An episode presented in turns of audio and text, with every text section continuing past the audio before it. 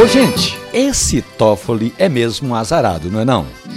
Eu informo a Vossas Excelências que houve queda de energia em toda a esplanada e que aquele piscar das luzes foi exatamente a imediata entrada em ação do gerador. O Supremo leva 10 anos entre um apagão e outro e nos dois ele está em evidência.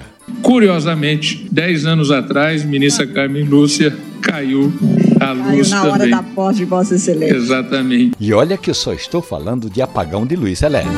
O candeeiro se apagou, o sanfoneiro cochilou, a sanfona não parou e o forró continuou.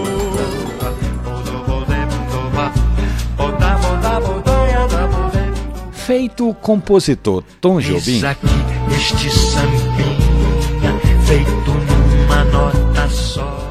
O senador Paulo Paim passou décadas no Congresso Nacional batendo na mesma tecla, replicando a mesma nota.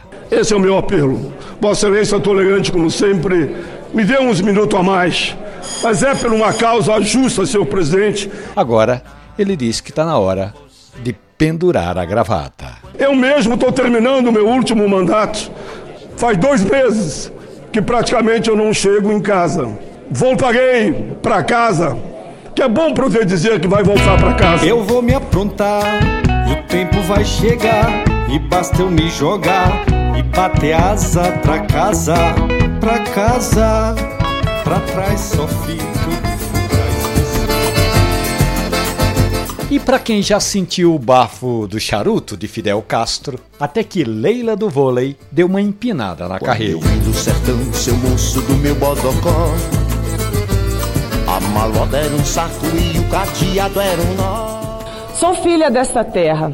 Filha de Francisco e de Francisca, Chico e Chica, um mecânico de automóvel, uma dona de casa Trouxe um triângulo do matulão. e que vieram para cá como tantos brasileiros para conquistar esse espaço. Num pau de arara, Só trazia a coragem e a cara. Viajando num pau de arara. Eu penei, mas aqui cheguei. Eu sou Romualdo de Souza e esse foi mais um episódio da Crônica da Política. Você pode ouvir e baixá-lo nas lojas de podcast ou na página da radiojornal.com.br.